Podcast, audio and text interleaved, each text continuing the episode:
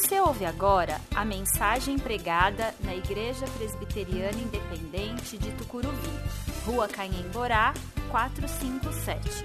Venha nos fazer uma visita aos domingos, 19 horas. Temos estacionamento próprio e estamos a 800 metros da estação Tucuruvi, linha azul do metrô.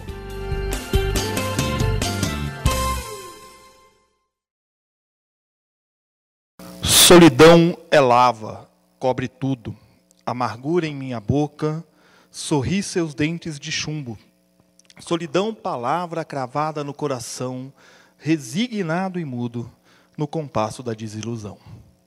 Dizem que toda poesia e toda boa canção tem que ter uma certa dose de solidão. Então eu quero que você acompanhe a leitura do poema que eu farei agora cuja autoria atribuída a um homem que experimentou bastante solidão na vida dele. É, o Salmo de número 25, versículos 16 a 18. Será projetada para que você possa acompanhar, ou você pode acompanhar na sua Bíblia. Diz assim, Salmo 25, versículos 16 a 18. Volta-te para mim e tem misericórdia, pois estou sozinho e aflito. Meus problemas só aumentam. Livra-me de toda a minha angústia. Atenta para a minha dor e para meu sofrimento. Perdoa todos os meus pecados. Acróstico. Sabe o que é um acróstico? Todo mundo sabe? Jovens sabem o que é um acróstico? Não preciso explicar?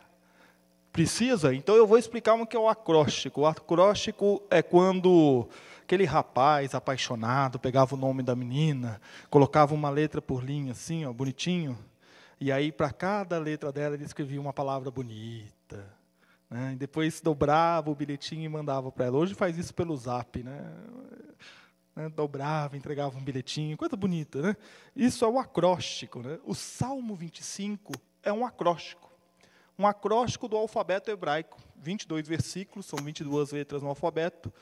Então, ele é um acróstico. E ele não é o único salmo que é assim, um acróstico, existem outros salmos assim na Bíblia, porque este era um recurso didático bastante usado para poder ensinar aos jovens a respeito da palavra de Deus.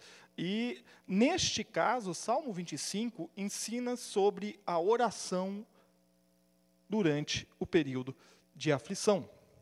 Nós estamos encerrando hoje uma série de mensagens que nós iniciamos no início do mês, chamada Eu Também. E quando nós pensamos nessa mensagem, nós estávamos preocupados em olhar para os nossos dias e compreender as circunstâncias que nós enfrentamos. E eu acho que, de certa maneira, olhando agora aqui em retrospectiva os quatro últimos domingos, eu acho que a gente meio que atingiu esse objetivo com os sermões e com as aulas que nós tivemos aqui. Foram todas muito, muito ricas, né? muito proveitosas. Está tudo disponível lá na internet para você ouvir novamente, é só acessar, tá bom?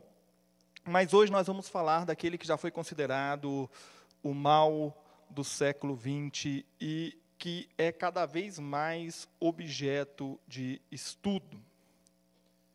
E eu vou começar falando sobre solidão, falando a respeito de uma pessoa que passou por essa solidão e que, em meio a um momento de solidão, compôs um salmo. O salmista do Salmo 25, ele enfrentava dois grandes problemas quando ele compôs esse salmo. O primeiro grande problema dele eram os inimigos. Os inimigos o, perseguiam, não davam trégua para ele, ele não tinha sossego. Mas ele tinha um outro problema que nós identificamos lá na frente, que é o pecado. E o que, que ele faz diante deste momento de solidão, de aflição? Ele inicia o seu salmo declarando aonde está a confiança dele. Então, lá no primeiro versículo, ele vai dizer: Ó Senhor, a ti entrego minha vida. Na tradução de Almeida, vai dizer: A ti, Senhor, elevo a minha alma. Está tudo na sua mão, Senhor. É no Senhor que eu confio. E em seguida ele passa a pedir que Deus dê a ele direção. O direcione, o conduza com amor, com fidelidade nos seus caminhos. Depois ele passa a pedir que Deus incentive os justos a perseverarem durante a aflição. E aí ele chega no nosso texto, aonde ele diz que os seus pecados são fonte da sua angústia. Atenta para minha dor e para meu sofrimento. Perdoa todos os meus pecados. E por fim ele encerra dizendo, sabendo que Deus é compassivo, é fiel e é bom. E o que, essa oração do salmista nos ensina? Ela nos ensina que, mesmo você sendo uma pessoa de fé, uma pessoa de oração, você enfrentará momentos de solidão e de angústia. É inevitável. Vai acontecer. Vai acontecer porque, na nossa maneira de nos relacionarmos com as pessoas, nós magoamos e somos magoados, nós causamos situações difíceis e vivemos situações difíceis, e isso afeta a nossa vida. E em determinados momentos nós vamos nos sentir sós. Acontece que durante essa esse momento de angústia, de aflição, em que parece que você não tem para onde olhar, para quem pedir ajuda, o problema está ali na sua frente, todo mundo que está ao seu redor não pode fazer nada. Nessa hora, você tem que olhar para Deus. E a sua confiança deve ser posta apenas em Deus. Apenas em Deus. E aí, o salmista vai nos ensinar que além de sermos uma pessoa de fé e enfrentarmos momentos de solidão e angústia, e além de colocarmos a nossa confiança em Deus, que nós devemos perseverar. E aí você tem que evitar a negação, você tem que evitar dizer que o problema que você está passando não é um, um, problema seu, ou que a angústia que você está passando, Deus não tem nada a ver com isso, ou que a situação que você está enfrentando, Deus não tem nada a ver com isso, porque Deus está ali com você. E aí você tende a dizer assim: deixa que eu resolva essa parada. E você não resolve. Uma das coisas que os salmistas nos ensinam muito claramente, e Jesus mostrou isso na sua vida, é que nós dependemos de Deus. Nós dependemos de Deus. E aí, quando a gente fala isso, a gente fala assim: sim, pastor, nós dependemos de Deus, Ele sustenta a minha casa, Ele toma conta do meu lar, Ele sustenta essa igreja. Sim, mas sabe aquele problema que você está carregando há alguns anos e não quer botar a mão para resolver? Então, Ele também quer entrar nesse assunto aí. Ele quer entrar nesse assunto com você com você. E aí, aqui, quando você está perseverando, você deve compreender que, inevitavelmente, você vai ser levado à presença de Deus, quer em oração, quer em choro, em quebrantamento. E nesse momento, o Espírito Santo vai tocar no seu coração e vai revelar a você o seu pecado. Então confesse os seus pecados. Porque a confissão dos pecados é uma das estradas que nós tomamos para sairmos da solidão. E se você está passando por um momento de grande aflição, de grande solidão, será que Deus não estaria te conduzindo por um deserto? Será que Deus não estaria te conduzindo justamente para um momento a sós com Ele, para que Ele possa tratar de você, Ele e você, a princípio? Será que Deus não está dizendo para você, olha para o seu pecado, reconheça-o, confesse-o. Saiba que em meio à angústia, Ele sabe o que você está passando. E o salmista reconhece isso. Ele reconhece que só Deus pode salvar. Ele encerra o salmo dizendo: Ó oh Deus, resgata Israel de todas as suas angústias. Uma das coisas que o salmista faz é reconhecer a sua solidão. Ele sabe que ele enfrenta inimigos e ele sabe que precisa de ajuda. Acontece que ele não tem ajuda. Ele não tem a quem recorrer. Ele está só. Ele não tem a quem buscar. Ele não tem para onde ir. Ele se sente encurralado pelos seus problemas. E aí, quando a gente está cercado de problemas, parecem que os problemas se avolumam. Parece que os problemas começam a brotar, né? E aí a gente fala assim: ah, mas agora já chegou no fundo do poço. Aí você descobre que alguém começou a cavar, aí você começa a chegar mais no fundo do poço ainda. E os problemas começam a aparecer ainda mais. A sua dor, o seu sofrimento, o levam a gritar: Volta-te para mim, tem misericórdia. Olha aqui, Deus. Olha para mim. Quando você reconhece a dor da solidão na sua alma, saiba que você não está sozinho. Deus está ao seu lado. Quando a dor da solidão apertar, saiba que Deus está ao seu lado. Quando a dor da solidão apertar, saiba que Deus chamou cada um de nós para estar ao seu lado. Lembre-se disso.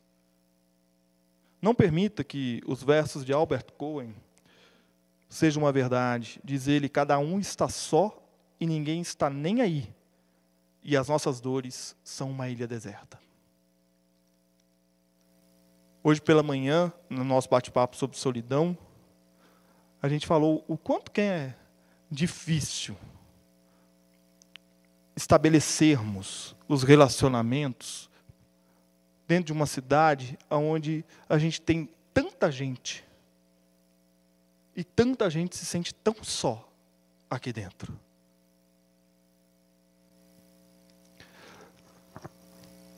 Nós vivemos esse dilema constante de viver entre a aglomeração de pessoas, mas a solidão dentro de nós. E às vezes, quando nós estamos com muitas pessoas ao nosso redor, nós queremos estar sozinhos. Mas quando a solidão aperta a ponto de nos angustiar, nós queremos estar acompanhados. E aí, cadê aquela multidão? Aonde está? Eu vou te dizer aonde está. Aonde está quem você tem que buscar no momento em que a solidão apertar na sua vida. Desde o início, lá com Abraão, Deus deixou bem claro o que nós seríamos. Nós seríamos povo. E aí você pode dizer, povo é um amontoado de gente. Eu vou dizer, ok, povo é um grupo determinado de pessoas, identificado por religião, gênero, sei lá, qualquer classificação que se queira fazer. Sim, é.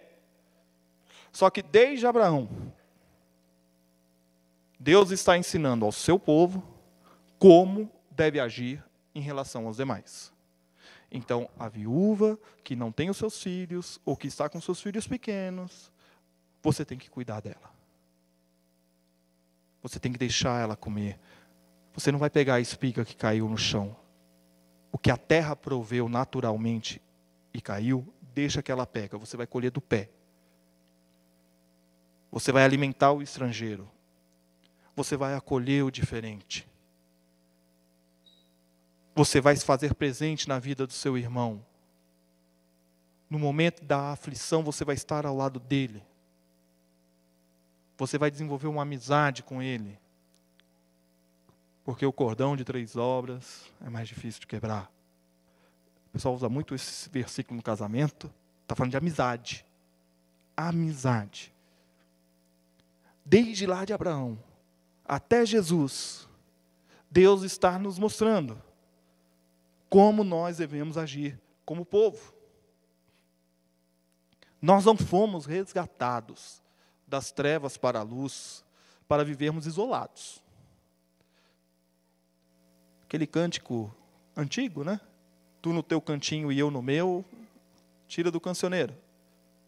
Não. Nós fomos resgatados das trevas para a luz, para vivermos unidos, para nos fazermos presentes na vida um do outro. É claro que você vai ter mais amizade com uns e menos com outros. É claro que você vai ter mais afinidade com algumas pessoas e menos com outras. Só que no momento da dor, no momento da angústia, no momento da solidão, não existe mais ou menos amizade, não existe mais ou menos afinidade. Nós somos um corpo um corpo. E como corpo, nós somos chamados a caminharmos juntos. Minha perna esquerda vai para a esquerda, minha perna direita vai para a direita, eu não vou abrir espacate. Não vou aguentar.